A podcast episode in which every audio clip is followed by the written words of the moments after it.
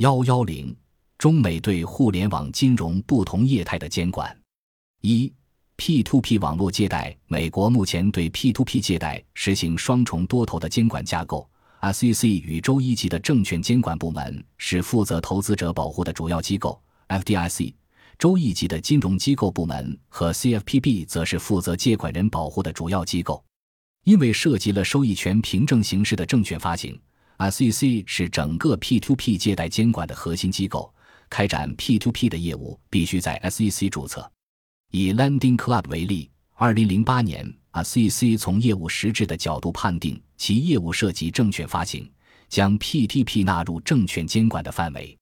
为了进行 SEC 合规化认证，Lending Club 主动关停了投资部门业务，进入了长达六个月的静默期，经历了艰难的合法化过程。成功注册后，Lending Club 不仅需要按照1933年证券法进行严格的强制性信息披露，还需要按州一级的证券法，或称蓝天法案，要求在各州证券监管部门登记后，才能面向该州投资人发行债券。同时，部分州一级监管部门还会设定一定的投资者财务准入门槛，划定投资人收入或资产的最低限额。且投资总额不得超过净资产的百分之十。二零一五年底，银监会作为我国 P2P 行业的主管部门，发布了《网络借贷信息中介机构业务活动管理暂行办法》征求意见稿，明确了 P2P 平台的信息中介定位，放弃了准入门槛限制，强调底线思维，划定十二项禁止实行负面清单管理。对符合法律法规的网贷业务和创新活动给予支持与保护，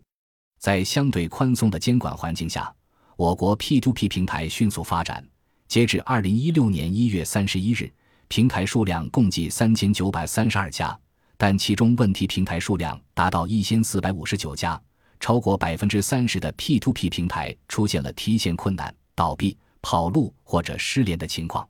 在众多的问题平台中，P2P 网贷平台徽州贷非法吸收公众存款二点五亿元，主犯被判处有期徒刑八年，罚金四十万元，可见违法成本之低。比较而言，美国对 P2P 的监管十分严格，我国相对而言则表现出更多的鼓励与创新导向。具体来说，美国要求 P2P 平台进行 SEC 注册，并实行严格的信息披露机制。构成了 P2P 行业隐形的高门键，而我国的 P2P 行业暂未设定准入门槛，对信息披露的要求也相对较低。Lending Club 主动适应 SEC 监管的做法，表现出了在美国高昂的违法成本下，美国从业机构较强的法律合规意识。反观我国 P2P 平台对监管条款的规避甚至无视，一定程度上也是由于违法成本低廉导致的。此外，美国针对投资者设立一定的投资门槛，筛选出了恰当的投资者，从而在一定程度上起到了控制风险水平和保护投资者的作用。而我国在监管层面上则没有对 P2P 的合格投资者进行限定。二、第三方支付，美国的第三方支付公司需要受到注册、电子转账规则、消费信用规则、账单信息规则、公平贸易规则、消费者隐私保护。存款保险规则和反洗钱八个方面的监管，每个方面都有对应的监管机构与法律法规。PayPal 最初是一家非银行第三方支付机构，但是根据功能监管的理念，在某些州甚至被明确视为银行，而不是单纯的第三方支付公司。因此，PayPal 在某些州还需要受到联邦银行法在资本充足率、法定存款准备金率。存款保险和公司治理等方面更加严格的监管。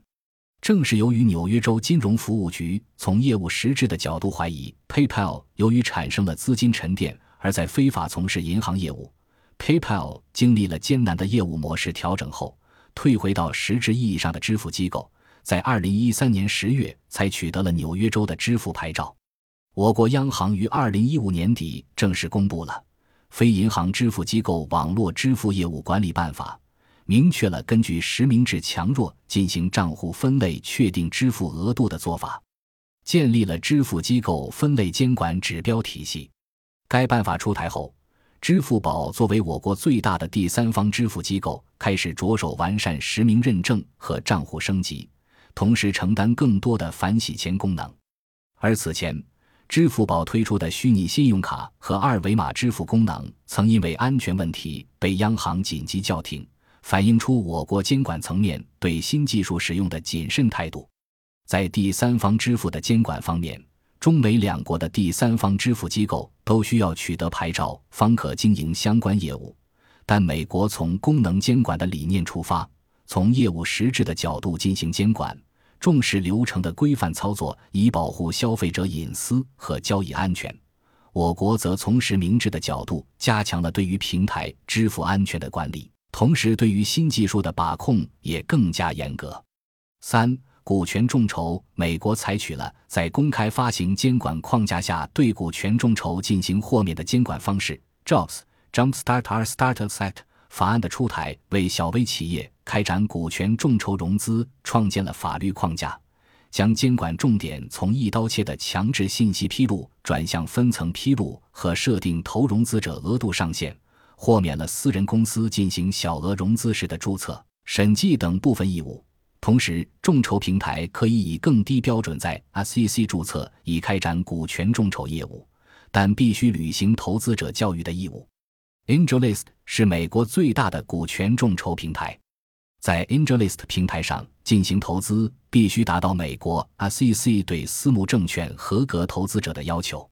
值得注意的是，美国已于2015年10月通过了 JOS 法案第三章，放开了对合格投资者的限制，允许非合格投资者在有限额度内参与股权众筹。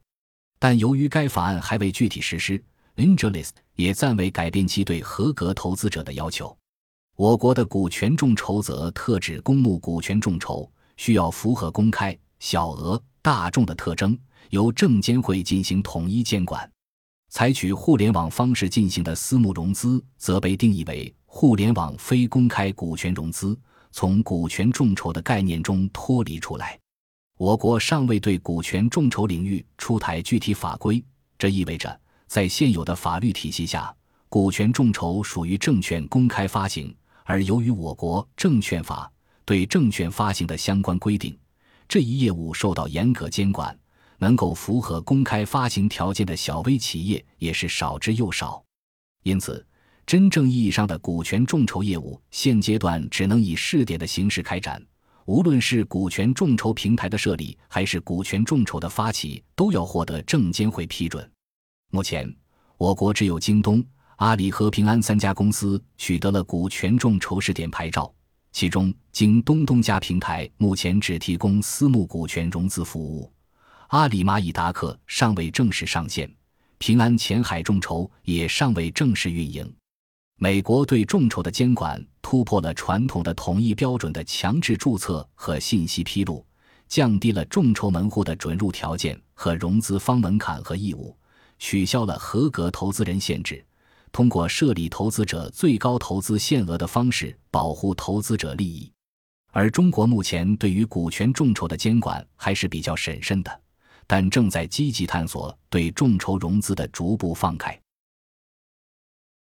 本集播放完毕，感谢您的收听，喜欢请订阅加关注，主页有更多精彩内容。